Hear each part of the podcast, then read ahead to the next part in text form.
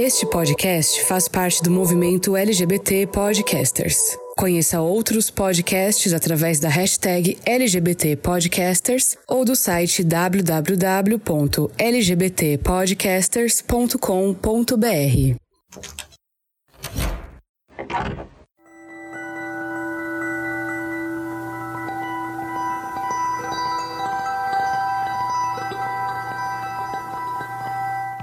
Quando eu penso em antirracismo, eu penso em aliados dispostos a combater uma estrutura genocida, e para isso é necessário que as pessoas saibam o que realmente é ser um aliado. Por ser uma pessoa negra e por buscar conhecer mais sobre minha história, eu aprendi que no decorrer dos anos, muitas pessoas disseram ser nossas aliadas, mas quando as coisas apertavam, elas não pensavam duas vezes quando o que estava em questão era o seu privilégio ou a vida de uma pessoa negra. Quando eu penso em antirracismo, eu espero que as pessoas lembrem que vidas estão sendo perdidas não apenas por balas, mas pelo tratamento recebido pelos que fazem parte do seu círculo social. Quando eu penso em antirracismo, eu penso naquela pessoa branca disposta a combater o racismo em todos os momentos da sua vida. Uma pessoa branca antirracista precisa saber o seu lugar de fala, precisa saber escutar, se manifestar quando perceber atitudes racistas, se informar e admitir os seus privilégios quando eles são apontados. Quando eu penso em antirracismo, eu espero que as pessoas brancas admitam a sua culpa na contribuição desse sistema problema. É preciso aceitar que a culpa é toda de vocês que se aproveitam, reproduzem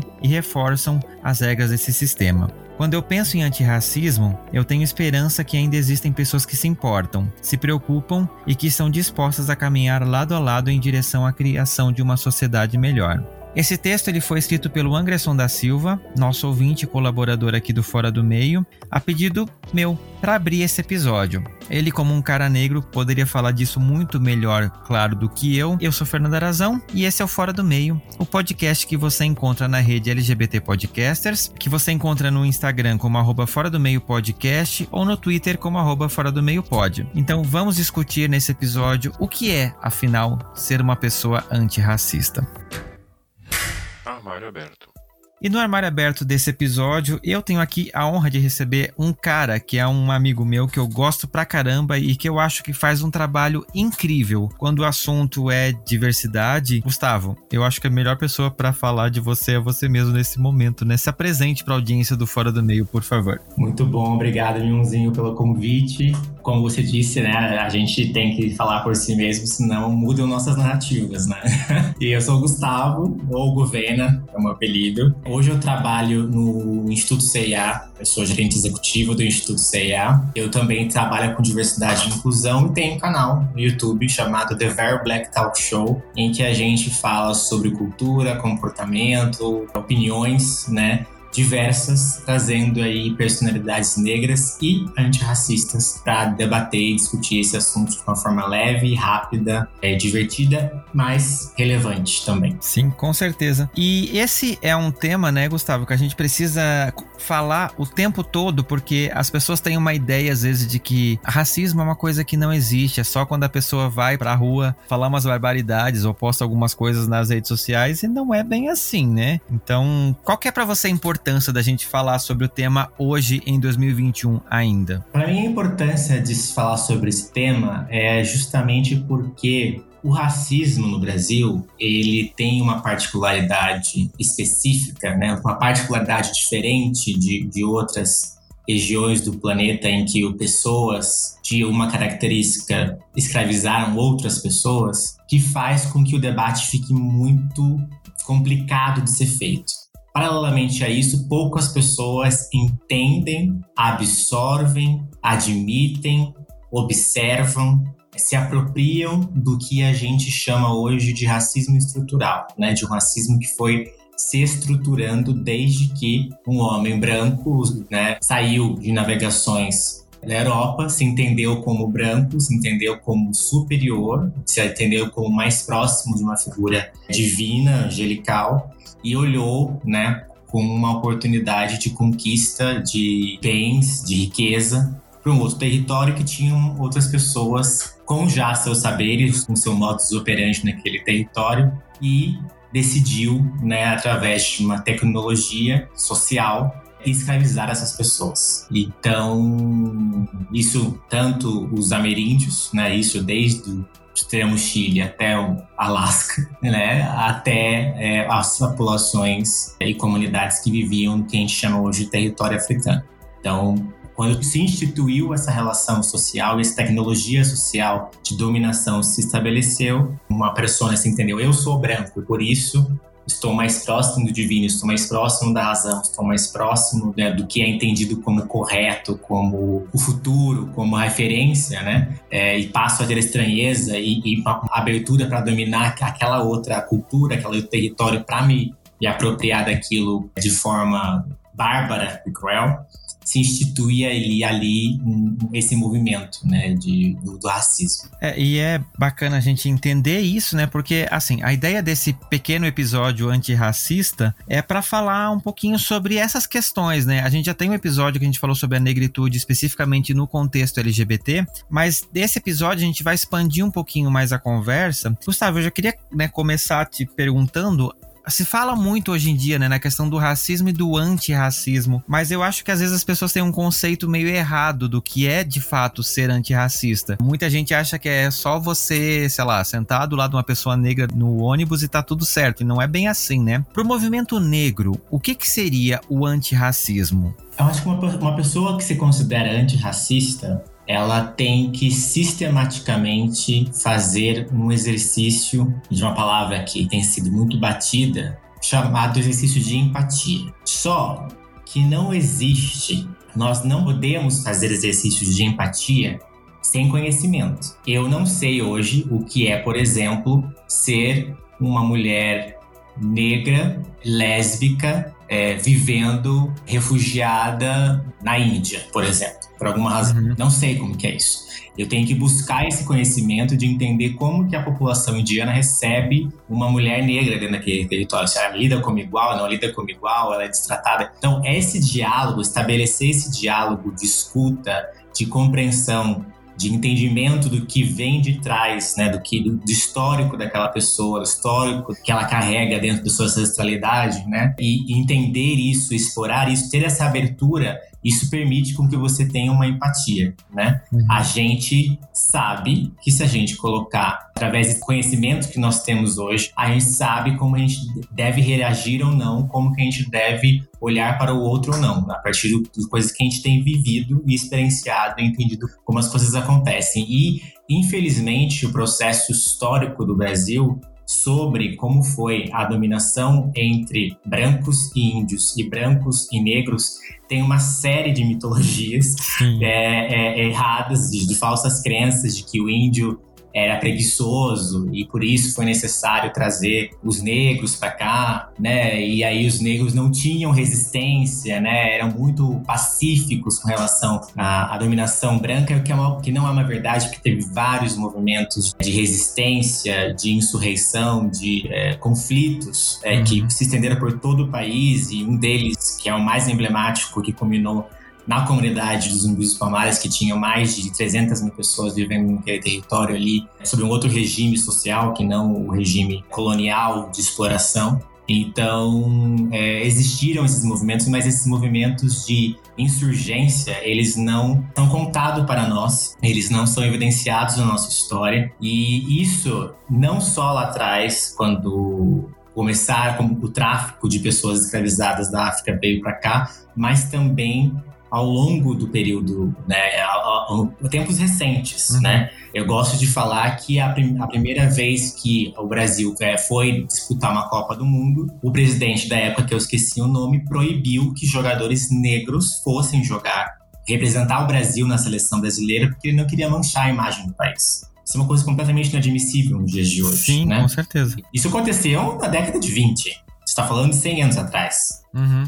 Então, essas questões todas são muito recentes, não são de conhecimento público e mostram né, o quantas barreiras foram impostas para a população negra, empurrando a população negra para a marginalidade, para situações de vulnerabilidade que uhum. configuraram aí estereótipos dos mais diversos, estereótipos é, sociais extremamente negativos, né, de violência, incapacidade de prosperar, né, e dentro do campo das relações afetivas de muita sexualização, dentro daquela coisa mais animal, uhum. e tomar consciência sobre esses fenômenos e reagir de uma forma racional, de uma forma inteligente, de uma forma desconstruída, né, dos seus do que você recebeu sobre o que, que significa ser negro no Brasil, é esse momento que quando você busca esse conhecimento, que você questiona os espaços que você está, você entra no ambiente e, e questiona quantas pessoas negras tem ali, se incomoda com isso, questiona porque o seu filho não teve uma professora negra, questiona por que, que você nunca leu algum livro escrito por uma escritora negra, começa a buscar essas referências, começa a ouvir os seus amigos negros com, com uma escuta mais próxima e afetiva e, e, começa a mudar o seu comportamento, é que ali é, a pessoa realmente se torna antirracista. É, é, bacana a gente pensar, porque às vezes eu escuto muitas pessoas falando, tipo assim, ah, porque os negros dos Estados Unidos, porque os negros não sei da onde. A gente tem que pensar muito no nosso contexto social de construção histórica, porque é isso, né? A gente veio de uma pauta muito diferente do que os Estados Unidos, por exemplo, né? Não dá pra gente colocar Brasil e Estados Unidos no mesmo balaio e dizer, não, é, é o mesmo movimento. Não é. Tem coisas muito peculiares de cada um, né? Tem coisas muito peculiares, meuzinho. Por exemplo, tem um fenômeno que as pessoas não sabem, que é eu gosto sempre de exaltar que a população afro-americana, afro-estadunidense hoje é composta por cerca de 14% da população. No Brasil, nós somos mais que 50%, 53% da população, pensando em, no censo autodeclarativo do brasileiro, né? Na soma de, de, pretos e pardos. E nós não temos aqui Oprah's Winfrey's, nós não temos Beyoncé's, nós não temos Michelle Obama, nós não temos Kamala Harris, nós não temos essas grandes potências, grandes referências no país que a gente vive, onde a gente, como nação de uma das maiores economias do mundo, deveríamos ter, porque temos, dentre os países com uma, de maior economia, de maior possibilidade de, de ascensão, de oportunidades, deveríamos ter essas figuras fortíssimas, né? Representadas em todos os ambientes, na arte, na política, na cultura, em todos os espaços, né? E nós não temos. Esse fenômeno aconteceu nos Estados Unidos justamente porque houve uma articulação muito forte da população negra que foi segregada é, de uma forma muito mais explícita e que conseguiu se articular na busca de direitos, de direitos equânimes que permitiu com que essas pessoas que eu anteriormente acontecessem, terem carreira de sucesso e ter, e ter uma classe média preta americana muito representativa, que no Brasil não existe. O Brasil, a gente teve, infelizmente, né, uma segregação também, mas uma segregação velada, o que a gente chama hoje de democracia racial, de que ah, agora os negros estão livres e todos somos iguais, e é isso aí. E a, e a mistura é, é, tudo. Só que essa é uma irrealidade quando a gente vai ver indicadores socioeconômicos, é quanto a gente está subrepresentado nos espaços de poder e é fruto de fenômenos muito complicados e extremamente debatidos na sociedade hoje. Por exemplo, quando se institui a República, né, logo após a abolição, entende-se, né, as lideranças a elite brasileira entende que o Brasil só funcionaria como república se nós embranquecêssemos, porque nós já estávamos muito negros e nós precisávamos embranquecer para evoluir como nação. E ao, fim da abolição não foi dado nenhum tipo de direito para a população negra, muito pelo contrário, foi jogada à marginalidade, jogada às periferias do país, né? Sem acesso à cultura, à educação, à saúde decente e uma série de outros direitos restritivos dessa população que ainda não votava, que ainda tinha representação, não tinha voz, não tinha. Voz tinha, só não tinha né, como essa voz ser amplificada, ser ouvida, e que já tinha existência naquele momento. Com isso, traz para trás, inicia um movimento de convite para a classe média baixa e pobre da Europa e do Japão vir para o Brasil para embranquecer o Brasil. E essas pessoas, quando chegavam no Brasil, eram subsidiadas, né? Elas ganhavam uma bolsa, uhum. né? Que eu gosto de provocar. Elas ganhavam aí uma, uma bolsa, uma, uma cota, né? De terras, de animais para se desenvolverem no Brasil. Né?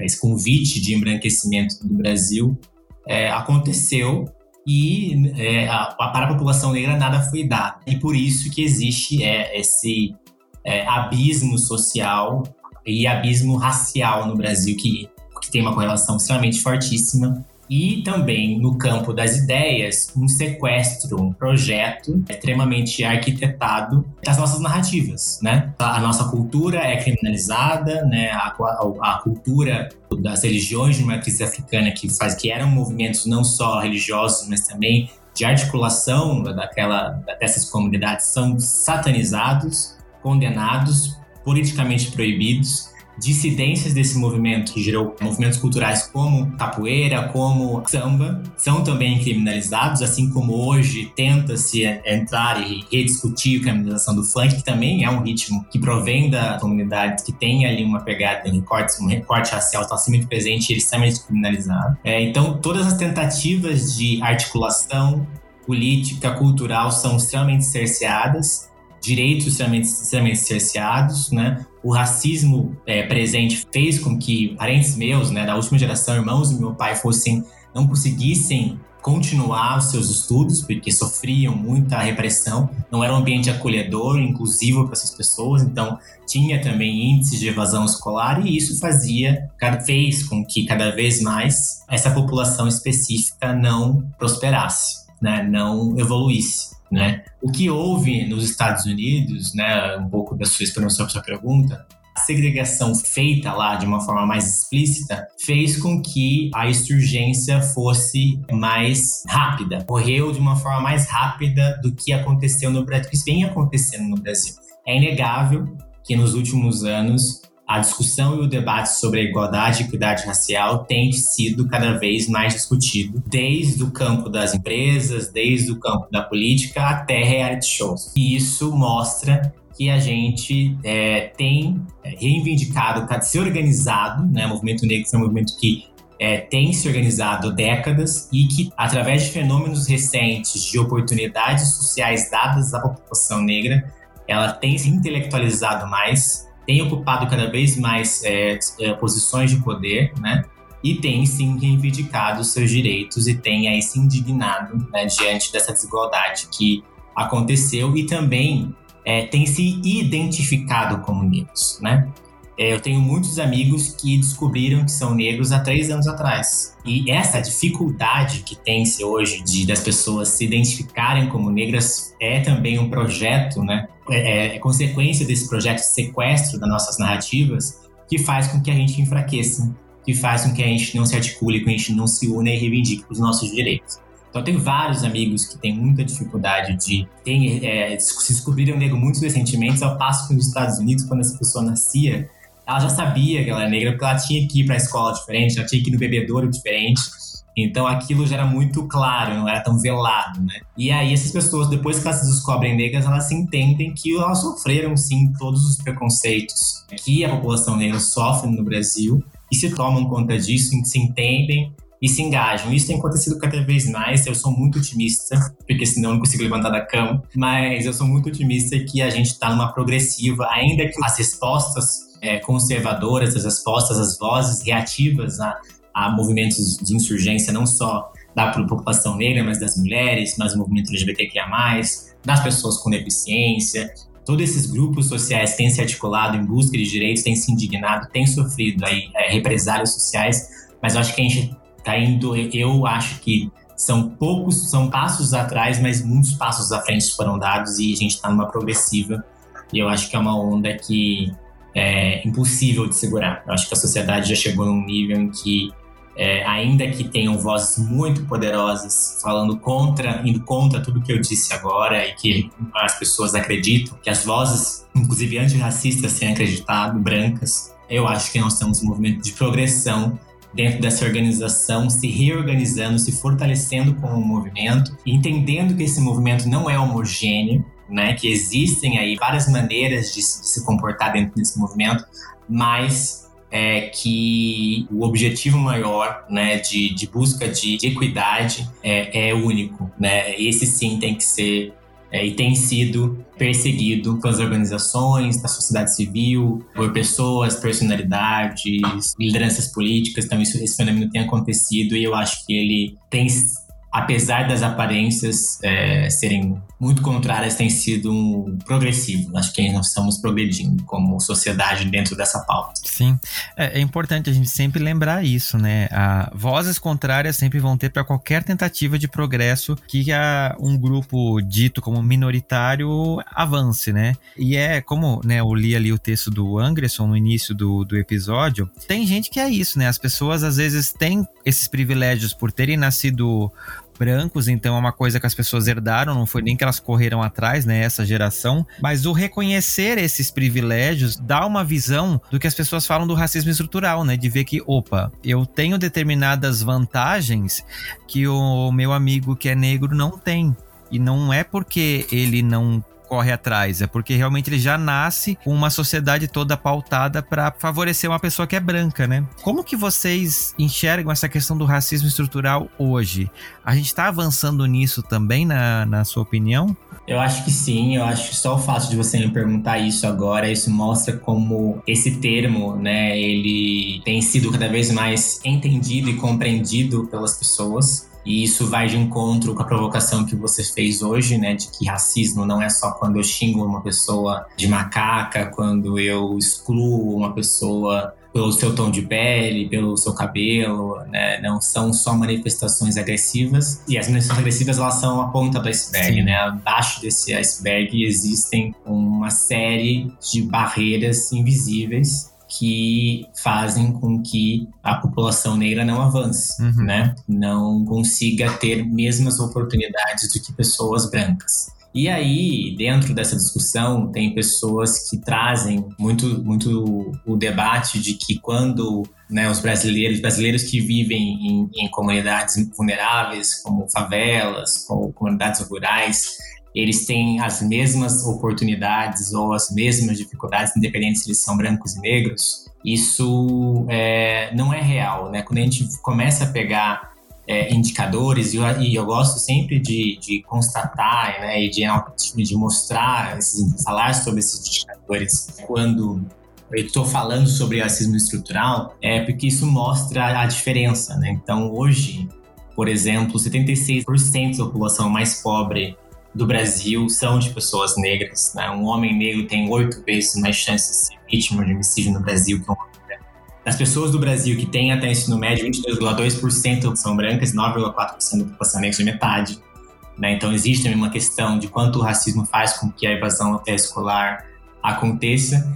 E tem um índice que mostra também é, algumas barreiras, é que 69%, quase 70% das meninas de 15 a 19 anos, sem estudo e sem trabalho, que tem pelo menos um filho, são é, meninas negras, né? E isso faz com que também tudo isso, essa consequência, esses números mostram é, o quanto, quantas dificuldades, quantas barreiras invisíveis são ainda colocadas né, dentro para essa população. E quando essa população busca oportunidades no mercado de trabalho, ela enfrenta outros obstáculos, né? Tem uma pesquisa que fala que 92% das pessoas profissionais negros já sofreram racismo ou algum constrangimento em processos seletivos. 53% das mulheres já fizeram mudanças estéticas para alcançar uma vaga no mercado de trabalho. Uhum.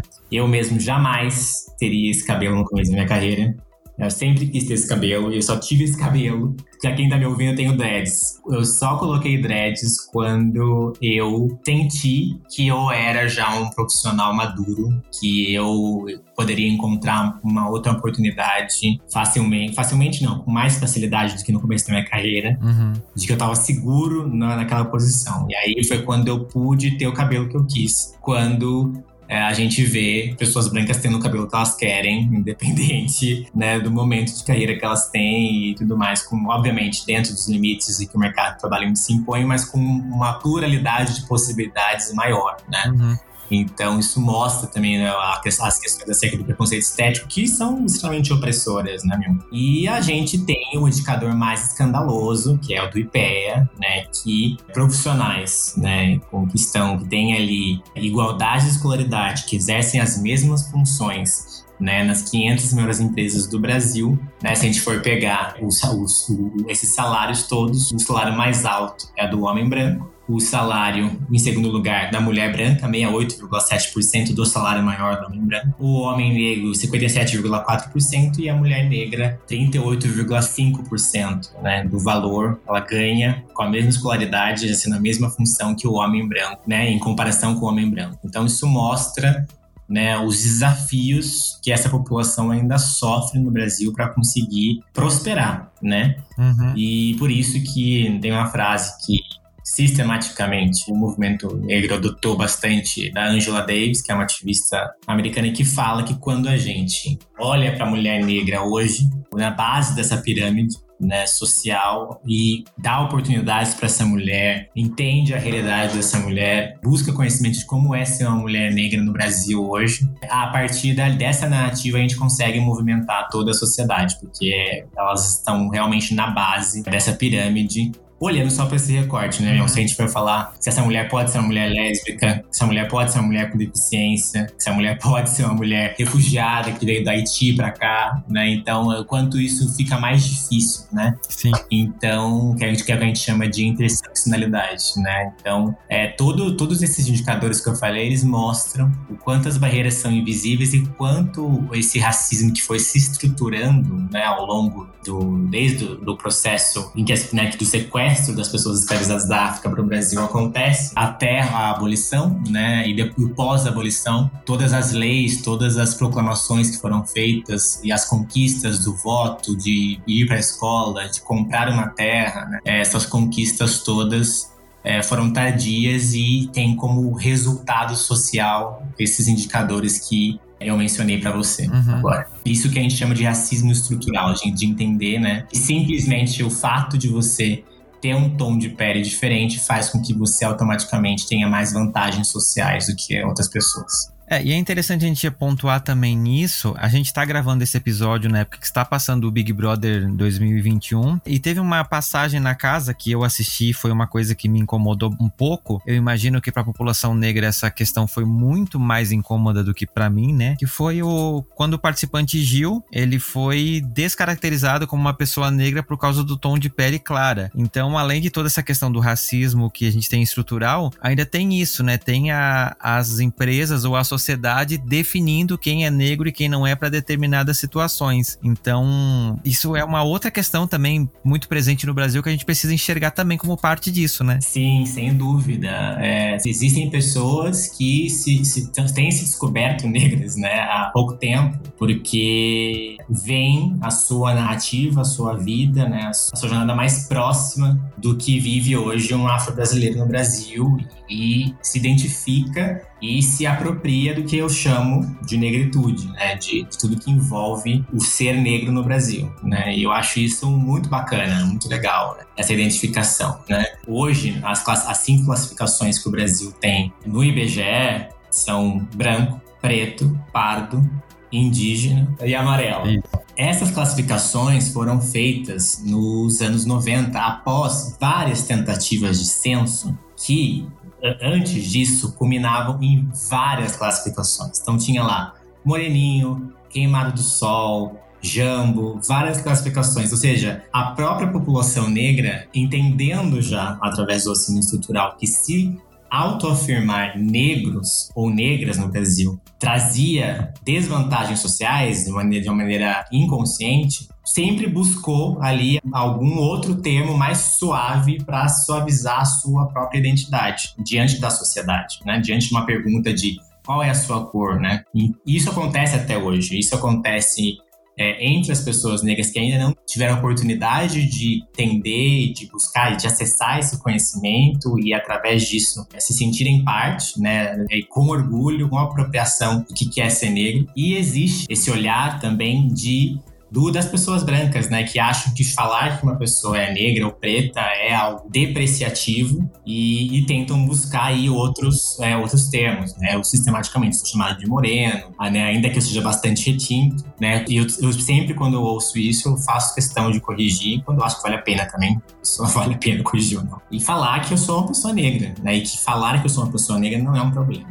Então essa, essa narrativa é muito nova, né? essa narrativa é muito nova. E a criação do termo pardo, ela vem é, de, um, de estudos e aprofundamentos do movimento negro que reuniram os dados socioeconômicos das pessoas que se consideravam queimadas do sol, jambo, não sei o que, não sei o que, sujinho, tinha vários. Esses termos eram reais do censo, surgiam no censo, que era um censo usavam no Brasil. E hoje, barbaramente, como você disse, ainda são reproduzidos né?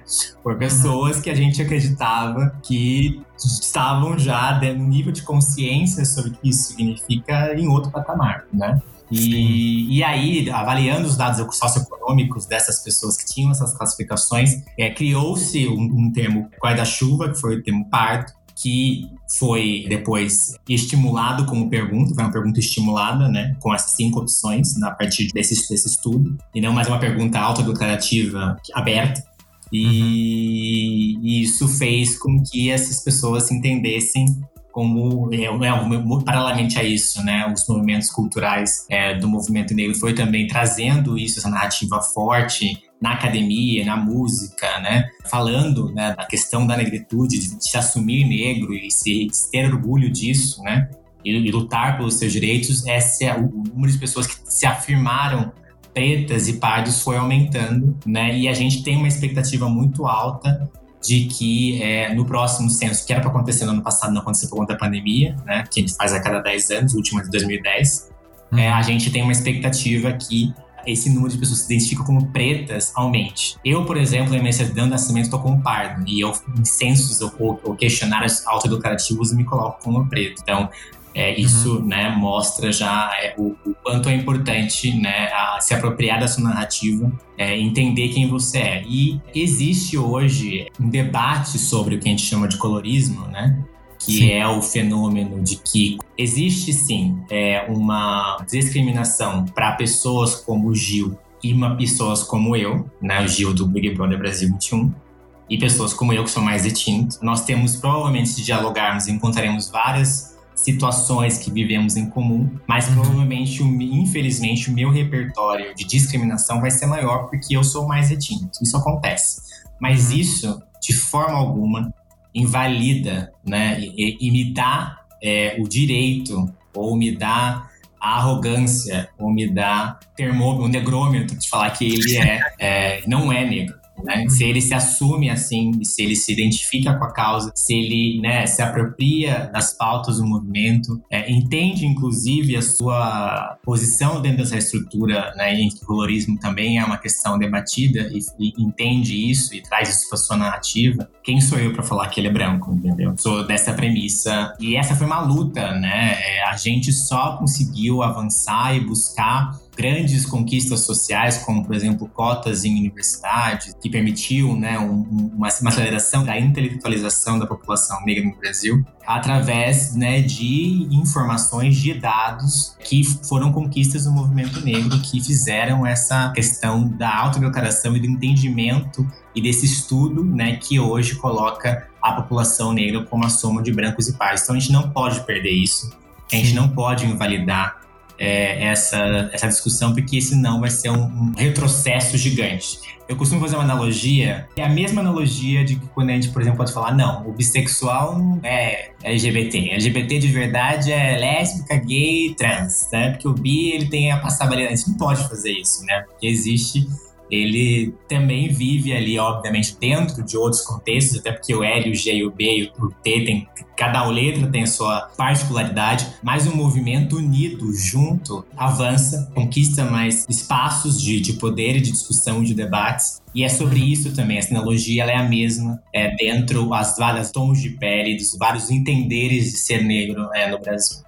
É, e é interessante a gente pensar nisso, porque, como você falou antes, né? O Brasil passou por todo esse histórico de um embranquecimento e provavelmente as pessoas da época, né, que eram negros, mas assim, com a pele mais clara, é, às vezes não tinham outra alternativa exceto tentar se aproveitar disso para poder evoluir, né? Conseguir entrar em escola, conseguir um trabalho, conseguir várias coisas que uma pessoa retinta já não teria tanta oportunidade. Então, a, a nossa história é muito peculiar porque a gente mesmo pode ter empurrado as pessoas para um caminho que hoje tem reflexos, né? Na verdade, eu vejo isso como um movimento quase que narcísico, né? eu consigo me ver mais, eu consigo ver mais humanização numa pessoa de pele mais clara, porque ela é mais próxima de mim, branco. Então, por isso eu cedo mais oportunidades a ela. Por isso eu contrato mais ela. Por isso eu sou mais amigo dela. Por isso que eu topo até ter uma relação com ela, né? Relação afetiva. Então, essa, esse diálogo de proximidade, né? A própria estrutura acaba fazendo com que isso aconteça, né? Então, é, uma, é, é bem, bem complexo. É, eu acho que essas discussões, eu, eu vejo, eu, eu, falei, né? Para levantar da cama eu tenho que ser otimista. Eu acho que por mais que o, o debate e a vilania, né, dessa edição específica do Big Brother tenha ficado com pessoas negras, eu espero que é, nós, a, a mídia né, dê oportunidade, como essas que eu estou tendo aqui hoje, de poder criar canais de diálogos em que a gente possa falar sobre tudo isso que a gente está falando aqui hoje, para que a gente entenda é, o contexto que a gente vive. Né? Eu acho que ali é um, é um experimento social que mostra né, o quanto também a própria população negra por conta dos processos que eu mencionei anteriormente, tá, ainda está num processo evolutivo de conhecimento. E eu gosto de falar isso porque eu, ainda que retinto, ainda que intelectualizados, tenho terceiro grau completo, tenho cursos de extensão, estou aprendendo. Né? É porque durante o meu processo de intelectualização, as referências de negritude, as referências pretas foram extremamente pouquíssimas. Eu tive no colégio um professor negro, eu tive na faculdade zero professores negros. Então, é, isso mostra o quanto ainda a gente está né, nesse processo evolutivo buscando conhecimento. Né? Então, isso faz com que aquelas manifestações aconteçam e gerem essa estranheza toda. Mas eu acho que isso permite, permite diálogos como esses que nós temos, temos agora, e a gente segue aí numa progressão dentro dessa luta de busca de direitos iguais para todos. Sim, com certeza. É, é, um passinho de cada vez e eu, eu entendo, claro, né, gente? Eu estou falando aqui no meu lugar de homem branco, mas assim, um homem branco gay. Então eu entendo que, da mesma forma que às vezes a gente, comunidade LGBT, passou anos negando a nossa identidade porque a gente cresceu, né, nos anos 90 ouvindo que ser gay era errado, que ser gay era feio, que não sei o quê, a gente passou anos negando a nossa própria identidade até que chegou um momento onde nós estamos hoje, em que as crianças já estão crescendo com outra cabeça, né, se entendendo como LGBT LGBT às vezes muito mais cedo e sem o sofrimento que nós tivemos, falar sobre a cultura negra, né, e sobre a negritude vai permitir que essas novas gerações de pessoas negras não passem por esses traumas que a negritude do passado passou. Né? Exatamente. Né? É justamente isso sobre isso que eu luto todos os dias, né? Eu tenho um sobrinho de seis anos e quando eu olho para ele, é, eu estou com ele, eu me sinto extremamente energizado e, e com vontade de que o mundo para ele seja um pouco mais fluido que foi para mim e, né, e que assim sucessivamente, né? Então, acho que essa é a nossa luta diária, né, Leãozinho? Acho que a analogia que você fez é extremamente correta. E ele possa ter o cabelo que ele quiser na idade que ele quiser, né? É, a gente vê aí, esteticamente, né, até, a, até a, a opressão estética é muito simbólica para a população negra, porque ela às vezes se mutila para embranquecer, né? Para ficar mais próximo da, das referências brancas. Então, é, esse movimento de subversão, ele tem também ajudado nesse reforço de identidade. É, a, gente, a gente que é LGBT passa por isso também, né? A gente tem sempre aquela vontade de usar um colorido a mais, e acha que vai dar pinta, porque né, a gente tem que esconder, porque né, a nossa sexualidade, porque a gente acha que até que chega um momento que a gente usa o que a gente quiser, fala uhum. o que a gente quiser, ouve o que a gente quiser.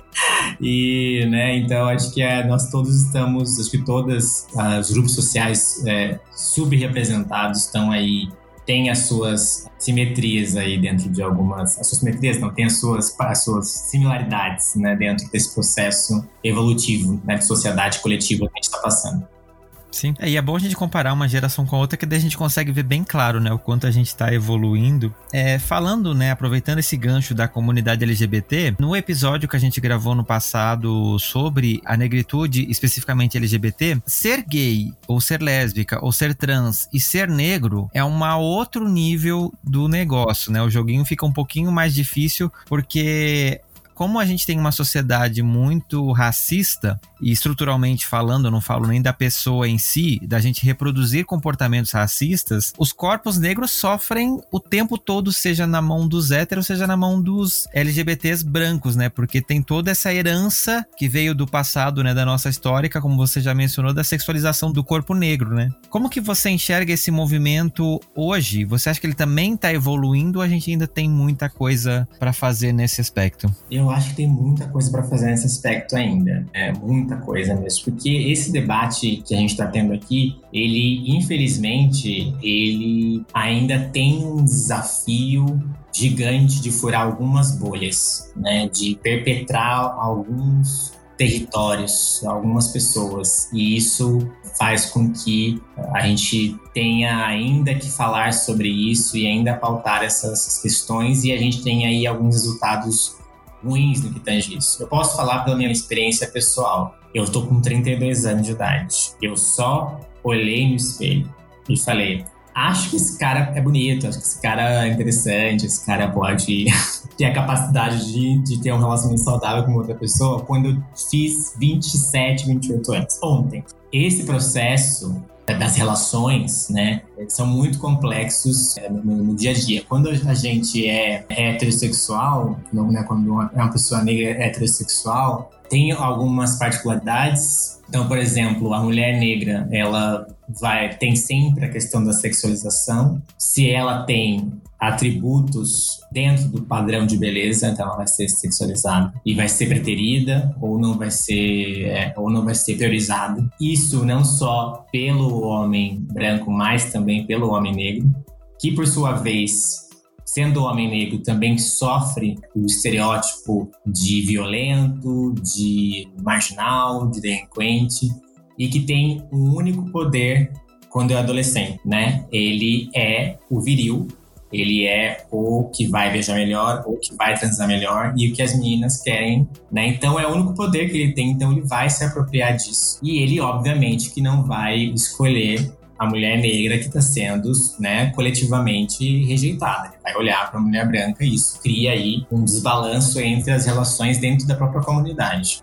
Quando a gente busca mais autoconhecimento, a gente consegue entender não só e olhar para o outro, não só sobre questões acerca de cor e etnia, mas também outras questões, como gordofobia, como classe social, como, enfim, vários outros recortes que envolvem aí o debate sobre afeto, afetividades. Quando a gente é LGBT, é complicado, assim, eu lembro que quando eu descobri que eu, que eu era gay, foi com 12 anos, que eu entendi, que aterrisei, eu falei, cara, não, isso não é possível, eu já sou negro, eu já me fodo pra caceta, eu estudei no colégio particular em que eu era o único negro do colégio por um ano. Falei, não vou lidar com isso, não é possível, né? Que eu vou ter que lidar com essa outra coisa também. Então eu tentei suprimir ao máximo aquilo, né? E quando não deu mais para suprimir, porque né, tem uma questão dos hormônios e tal, a gente, né, que é LGBT, eu falo isso sem a menor vergonha, a gente busca a referência do que que é, né, de desenvolvimento da nossa sexualidade muito na pornografia. E a pornografia é extremamente tóxica quando gente, no mundo LGBT, e no mundo hétero também, mas já que a gente está falando do mundo LGBT aqui, para o homem negro. Ele sempre está numa posição muito animalesca, sempre o casting é de homens com pênis avantajadésimos, e isso cria-nos quando você não tem esse diálogo com o seu pai, porque você não pode, com seus amigos, porque você não pode, não tem aonde absorver. Hoje em dia tem mais, até você comentou que hoje né, a juventude já está com um pouco mais de repertório nisso, mas né, olhando para a geração Y, que é a minha geração, a gente não tinha esse debate. Então a gente buscava as referências dos piores lugares, e aqui era esse lugar. E eu não era nada daquilo, assim, né? Nunca fui forte, nunca nada. E, e paralelamente a isso, os meninos brancos também consumiam esse conteúdo, né? Então, é, só era concebível na cabeça deles se relacionar com um homem negro naqueles termos. Então, essa narrativa toda, né? Eu não acho que a pornografia é a única razão, mas eu acho que eu tenho uma sensação que ela tem até. Se eu colocar um gráfico de pizza, a fatia é grande, na minha opinião. E, obviamente, que isso fica no seu, no seu subconsciente, fora todo o racismo estrutural que a gente vive, imerso, né? E a gente é preterido, né? A gente é só o ficante, nunca é o namorado, a gente não é apresentado para os amigos, a gente não é apresentado para a família, né? A gente, ninguém tem orgulho de estar com a gente, né? É uma série de, de questões que a gente tem que sistematicamente buscar autoconhecimento para inverter essa desordem, né? E não cair em relações abusivas, não cair em relações injustas é, e cruéis que é, eventualmente relacionamentos interraciais podem gerar e também relacionamentos afrocentrados podem gerar porque é a junção de dois seres humanos que foram muito machucados pelo sistema. E isso vai ter implicações. Eu sei porque eu já namorei brancos e negros, então eu falo aqui com um pouquinho de propriedade. então, esses dois modelos vai ter problema. Se relacionar vai ter problema, mas estou dizendo que, independente de quem se relacionar, você vai se deparar com esses problemas, porque essas referências ainda estão sendo desconstruídas, estão sendo ainda revistas e absorvidas pelo movimento LGBT também. É, e a gente como indivíduo, você vai tendo as suas experiências de vida e você vai aprendendo. A gente né, gosta muito dessa palavra desconstrução agora em 2020, 2021, mas não é um processo fácil, né? Tem coisas que estão tão intrínsecas dentro de você que para você conseguir mexer é muito trabalho, é muita terapia e olhe lá se você vai conseguir, porque é isso, né? Você já cresceu numa sociedade te ensinando dessa forma. Então, tem muitas questões que a gente vai só ver a geração nova conseguindo lidar e a gente, e eu falo isso claro, né? Da, da, minha geração também, tem coisa que eu até hoje fico assim, eu tô brigando para poder melhorar, mas não é tão fácil quanto para uma geração mais nova, né? Sem dúvida, sem dúvidas. É, eu trabalho com diversidade e inclusão também e o tema que eu tenho menos conhecimento, porque infelizmente não tenho no meu círculo social muitas pessoas que têm essa característica, que é o tema de pessoas com deficiência. A gente é extremamente capacitista. A gente fala absurdos. Eu falo absurdos às vezes. E estou buscando muito conhecimento dentro dessa, dessa pauta né, para desconstruir isso. Estou buscando ainda conhecimentos acerca da minha negritude, acerca da minha ancestralidade, né, até para me fortalecer. Então ainda não tô, eu não me considero paladino, não, não, não acho, ninguém é, na verdade, porque a gente está muito suscetível a erros ainda, porque o processo foi muito bem feito e muito violento. Então, Existem lacunas ainda, buscas de ressignificações de conhecimentos a serem feitas. No ano passado, que eu fui saber o que, que significava o termo criado mudo, para quem não sabe, eram pessoas negras escravizadas que ficavam ao lado da cama dos senhores de engenho, como criados como móvel, né, tendo que ficar quietas a noite inteira, segurando um copo de água ou segurando alguma coisa de interesse do, do senhor é, ao longo do seu sono. E tinha que ficar quieto e não emitir nenhum som, senão levava punição. Alguns tinham a língua cortada. Então, por isso que, que depois entenderam que ser substituído por um móvel e que se chamou criado mudo. É extremamente violento isso. As pessoas não sabem disso. Eu estudei isso, é, estudei história há 12 anos né, no ensino médio, no ensino fundamental. Ninguém me contou isso. Então, aprendi isso com 30 anos. Então, é, a gente ainda está num processo de entendimento, de descoberta, né, de questionamento, né, de, de ponderações, né, que em todos os lugares, né, desde é, o movimento feminista, que tem entendido seus recortes, desde o movimento negro, que tem entendido questões como colorismo, por exemplo, desde o movimento LGBT, que está um debate acalorado sobre linguagem neutra, então a gente está se entendendo ainda, né, meuzinho? A gente está num processo efervescente lindo, assim. Acho que é muito legal. Acho que eu sou muito grato de viver é, esse momento, assim, de poder ter a, a oportunidade de gozar dos direitos de quem veio antes de mim conquistou em todos os movimentos que eu pertenço, ao movimento negro, ao movimento LGBT, aos meus ancestrais que sofreram muito violências como essa que eu citei e que hoje tenho certeza que estão muito felizes de, né, de poder estar falando com isso com você, né, sendo quem eu sou. Então eu acho que a gente precisa celebrar isso também e precisamos também aceitar que e celebrar também a oportunidade de, de, viver nessa efervescência social, na minha opinião, otimista progressivo que a gente está vivendo agora. Sim. E a oportunidade é que a gente tem de deixar um legado para gerações futuras, né? De tipo um, passinho melhorando de cada vez. Isso eu acho que é o mais gratificante, a gente conseguir olhar para o futuro e enxergar realmente um futuro melhor. E é interessante você falou ali né, da questão da, de a gente estudar história, etc. E a gente não percebe, né, que a gente está em 2021 e a gente tem um país de pouco mais de 500 anos, onde a gente teve mais tempo escravizando pessoas negras do que pessoas negras libertas, né? Então, os reflexos realmente são muito recentes. A gente ainda está aprendendo a lidar com muita coisa relacionada à negritude que a gente roubou dessa população que a gente trouxe escravizada da África. E hoje, como você falou, né, a gente tem essa oportunidade de poder ponderar as ações e aprender e evoluir e melhorar. Na sua opinião, Gu, o que que você enxerga que a negritude e a branquitude podem fazer para a gente estar tá evoluindo cada vez mais? Tipo, o que que são hoje, na sua opinião, atitudes verdadeiramente antirracistas que as pessoas podem passar a ter? E isso tanto independente da sua da cor da pele. Porque tem diferença, né? Uma coisa é um branco falando, outra coisa é um negro falando, né? A gente não pode nunca misturar essas duas, essa, esses dois recortes. Mas existem coisas que cada um consegue fazer para poder evoluir todo mundo em conjunto, né? Sim, você falou uma coisa agora, é importante que todos falem sobre isso. Acho que falar sobre antirracismo não, não são só pessoas negras que têm que falar sobre isso. Pessoas brancas, pessoas amarelas também têm que falar, os indígenas também têm que falar sobre isso. E aí, cada um da sua perspectiva, né? Cada um da sua vivência vivência. Eu acho que isso é revolucionário, né? E quando uma pessoa se considera antirracista, ou seja, como, né, voltando à resposta que eu tive anteriormente, quando uma pessoa busca esse conhecimento, busca esse entendimento para ser empático, ela genuinamente se torna antirracista quando ela injeta, né, e, e aplica esse conhecimento nas suas atitudes, né?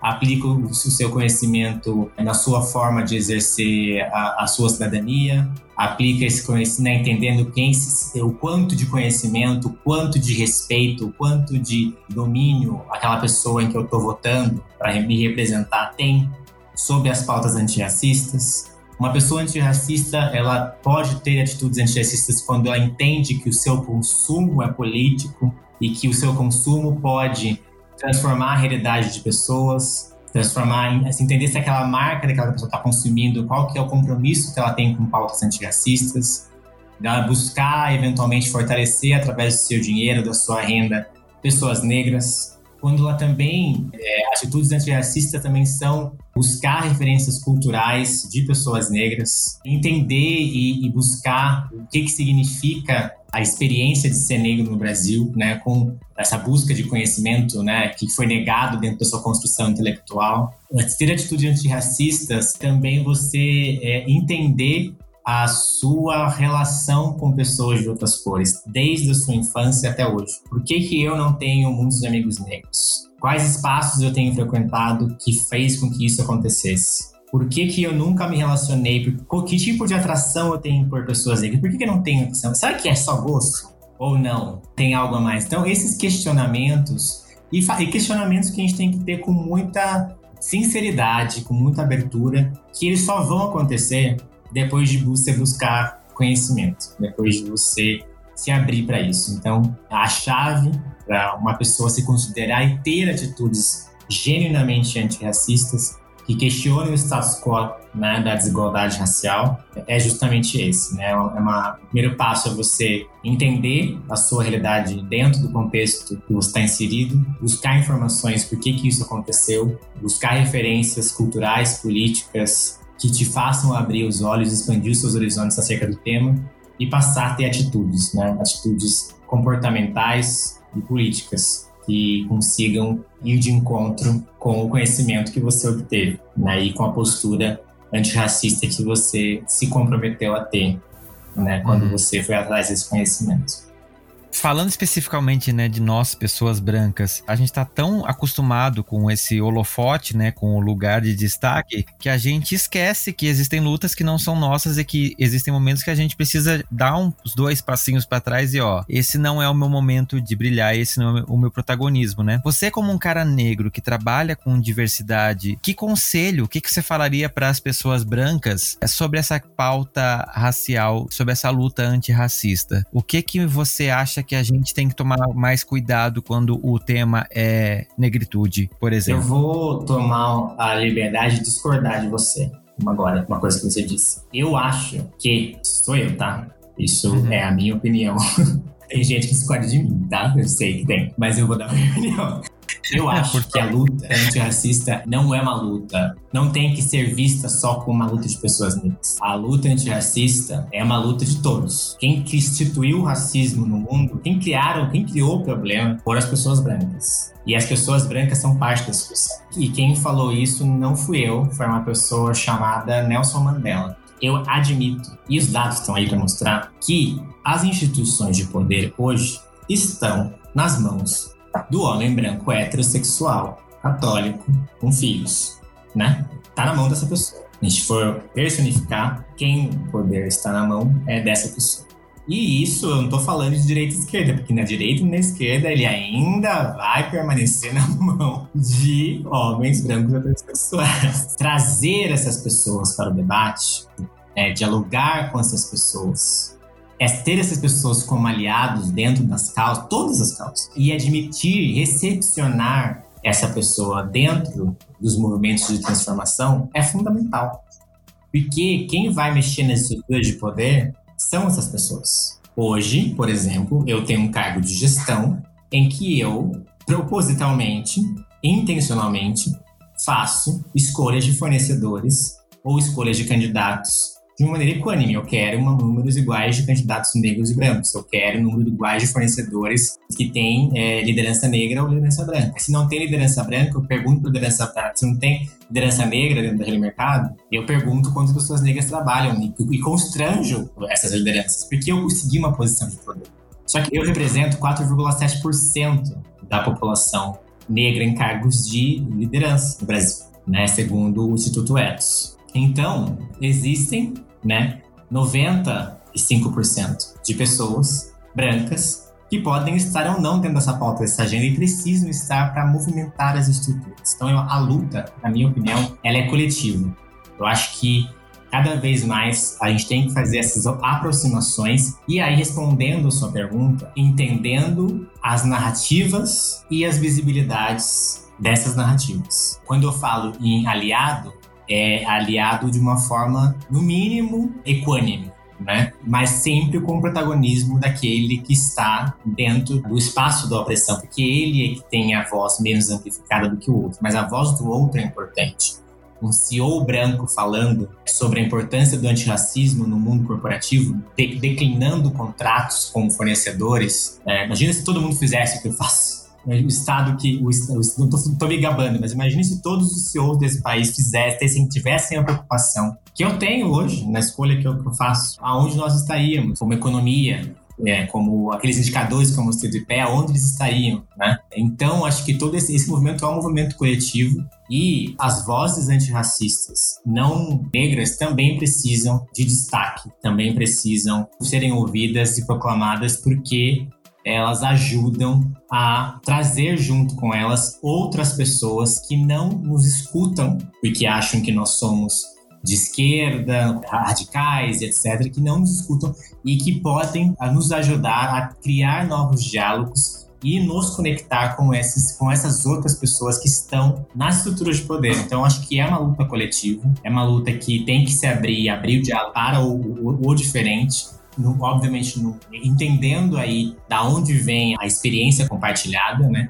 Obviamente que quem vai entender o melhor, é, quem vai criar o melhor programa de inclusão, o melhor programa de diversidade, o melhor programa de desenvolvimento de afroempreendedores, o melhor programa, enfim, de desenvolvimento de jovens negros, são pessoas negras, mas sem dúvida ele vai ser melhor sucedido se as pessoas brancas em situação de poder tiverem junto dessa pauta porque aí a gente vai conseguir amplificar os resultados. E eu acredito muito nisso. Eu tento fazer isso no meu dia a dia, no meu trabalho, criar conteúdos, né? Acho que o próprio The Very Black Talk Show é uma tentativa de furar essa bolha e criar novas narrativas que possam ser ouvidas por todos e que possam causar incômodos, que, que causem avanços e constrangimentos que gerem desconstruções. Então, acho que é esse o caminho que eu acredito. E acho que essa é a postura que pessoas negras que estão dentro do movimento deveriam ter, minha opinião, e como as pessoas brancas também poderiam se posicionar e junto desse movimento que tem aí historicamente tido conquistas bastante relevantes nos últimos anos.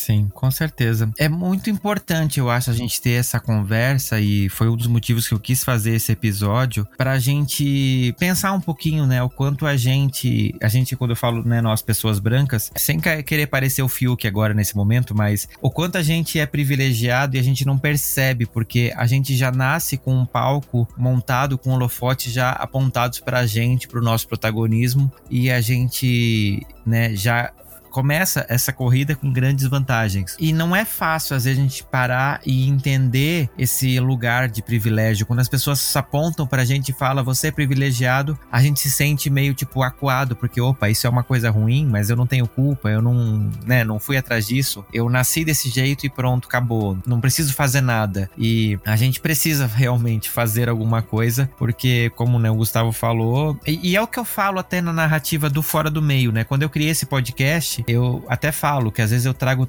pessoas héteros aqui que têm uma cabeça mais desconstruída para falar de assuntos que são nossos, para mostrar que a gente precisa deles, para poder levar essa nossa ideia, levar esse nosso pensamento, a nossa vivência para fora da bolha LGBT. Cada dia que eu converso com pessoas negras, com amigos negros e a gente troca essas ideias, eu vejo que é importante a gente espalhar cada vez mais esses conceitos e essas ideias e olhar para a gente mesmo e para a sociedade e pensar, poxa, eu tô contribuindo para essas pessoas negras continuarem numa posição inferior à minha, em que partes? O que, que eu posso fazer para mudar isso? Para poder realmente fazer com que a sociedade seja mais justa, mais igual e que a gente não precise daqui a, sei lá, 100, 200 anos, tá tendo essas discussões, né? As pessoas conseguirem estarem numa posição de equidade. Eu acho que esse é uma coisa que a gente precisa fazer o tempo todo. É isso, né? Um dia de cada vez a gente vai aprendendo e desconstruindo e construindo uma pessoa melhor no lugar. Eu acho que esse é, é grande, o grande desafio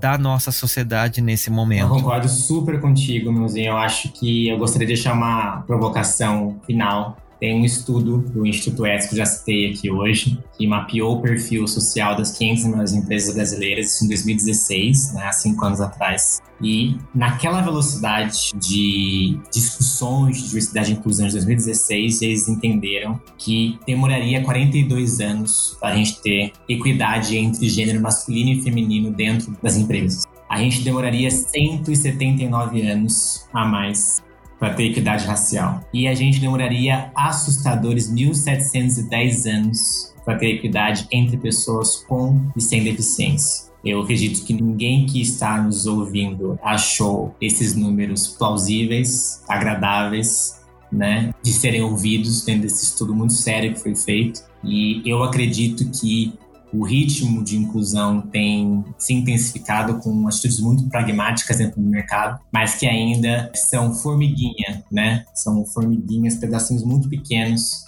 dentro de tudo que a gente tem que fazer no nosso dia a dia para reconhecer e combater o racismo estrutural, o machismo, a misoginia e o capacitismo. Então é um convite aí que a gente consiga acelerar esse ritmo de inclusão nesse ritmo de busca de equidade, para que a gente consiga deixar, como o Nunzi muito bem, sabiamente falou, o nosso legado aí a partir de tanta luta que foi feita por os nossos ancestrais, quem veio antes da gente. Então, acho que a gente tem aí um compromisso social, cada um dentro da sua capacidade de estar junto desse movimento progressivo de equidade e inclusão.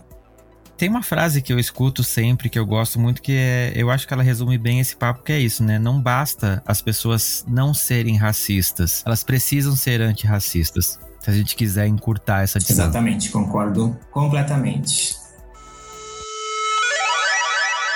Se joga. E no Se Joga desse episódio, eu vou deixar para você duas indicações de duas obras que eu acho assim que foram impactantes para mim como um homem cis branco que me fizeram pensar e me fizeram conversar muito com os meus amigos negros para poder ir um pouquinho além do que essas obras me mostraram. Uma delas eu não entendi 100%, eu tive que conversar com um amigo meu negro, ele me explicou várias coisas e aí eu fui reassistir e aí fez-se a luz em muitas coisas que passaram despercebidas na minha cabeça, que é o filme Corra do Jordan Peele, que assim, foi um filme que foi muito badalado no, quando ele foi lançado. E se você não assistiu, eu te convido a assistir e se você assistiu, mas não foi atrás das referências dos easter eggs que estão escondidos durante a trama, faça uma pesquisa e assista de novo. Eu tenho certeza que você vai enxergar um outro filme com outros olhos que você não poderia imaginar. E a minha segunda indicação é um livro que foi a grande inspiração para eu querer fazer esse episódio, que é o Pequeno Manual Antirracista da Jamila Ribeiro, que é um livro pequenininho, mas muito poderoso que me fez parar e pensar sobre muitas das coisas que a gente conversou aqui hoje. Então, vale a pena. E a Jamila é muito didática em falar sobre as questões do, do antirracismo e atitudes mesmo que você consegue ter e que às vezes a gente não faz porque a gente não é acostumado a fazer. Então, fica aqui as minhas duas indicações. Por que, que você deixa de lição de casa para a audiência do Fora do Meio? Eu deixo como lição de casa uma cantora que eu acredito que vai crescer muito nos próximos anos, uma cantora afro-francesa com sobrenome japonês chamada Aya Nakamura. Aya com Y, Nakamura com K e com K, gente, olha só, com trocadilho. mas, é uma, mas é uma cantora muito boa, eu acho que ela vai estourar em breve, porque ela tem uma personalidade, uma musicalidade muito interessante. Então eu deixo essa dica para vocês. E eu deixo também é, a dica de três pessoas que me inspiraram muito dentro da minha trajetória de autoconhecimento, de busca de referências. Uma delas é a Adriana Barbosa, que é a CEO do projeto Preta Hub e da Feira Preta. Se você não conhece esse projeto, facilmente no Google você acha mais sobre ele, a história dele, a importância dele para, para as discussões acerca do empreendedorismo negro no Brasil. E há uma jornalista chamada Cristiane Guterres, que escreve, tem uma coluna lá no Ecoa do UOL, muito boa. Inclusive, ela fez uma avaliação muito interessante do Big Brother Brasil, para você que é fã e que eu concordo super. Então são duas pessoas, duas personalidades incríveis que eu super recomendo vocês seguirem, acompanharem o trabalho e entenderem aí o espaço que elas ocupam dentro da luta antirracista. E a Ana Nakamura é muito bom, gente. Quem gosta de balançar a raba, a Ana Nakamura é perfeito. Arrasou. E Gu, como que o pessoal te acha na internet, nas redes sociais? Pessoal me acha no, no Instagram, Guvena Underline, no Twitter, Guvena. Não sou um twitteiro, mas estou lá mais voyeur. E também tem o canal no YouTube, né? O canal que eu apresento, The Ver Black Talk Show, que é um canal de entrevistas com personalidades negras e antirracistas. Só jogar The Ver Black Talk Show no YouTube que vocês encontram. E também tem as páginas do canal no LinkedIn, no Facebook e também no Instagram. A gente atualiza todos os dias. Perfeito. E qual é a arroba? arroba The Very Black Talk Show.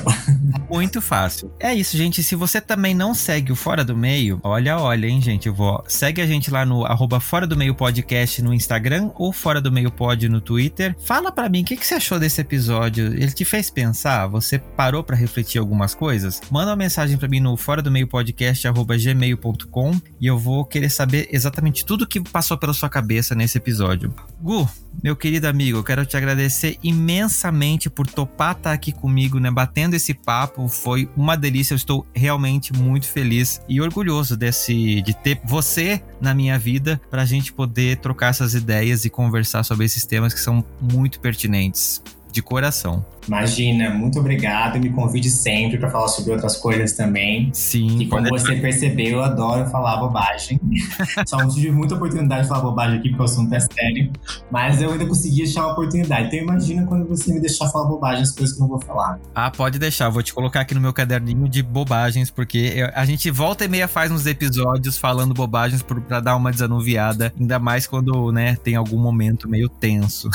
Exatamente. Então é isso, gente. Eu quero deixar um beijo muito especial pro Angretson da Silva, que né, fez o nosso texto de abertura e também é um dos colaboradores aqui do Fora do Meio, para Denise Mendes. E lembrando que você pode mandar uma mensagem ou um áudio pra gente no WhatsApp do Fora do Meio, que é o 11 953779241. Vem lá, fala comigo. Você sabe que eu fico imensamente feliz por saber o que, que vocês estão sentindo ouvindo esse podcast. E eu aguardo vocês daqui a 15 dias em mais um episódio do Fora do Meio. Não esquece de mandar o seu e-mail falando desse episódio, hein? Gu, muito obrigado novamente. Tchau, muito obrigado pelo convite boa reflexão antirracista para todos. Isso aí.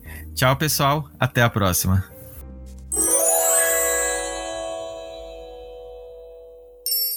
Este podcast faz parte da Podcast. Conheça os demais programas da rede acessando podcast.com.br.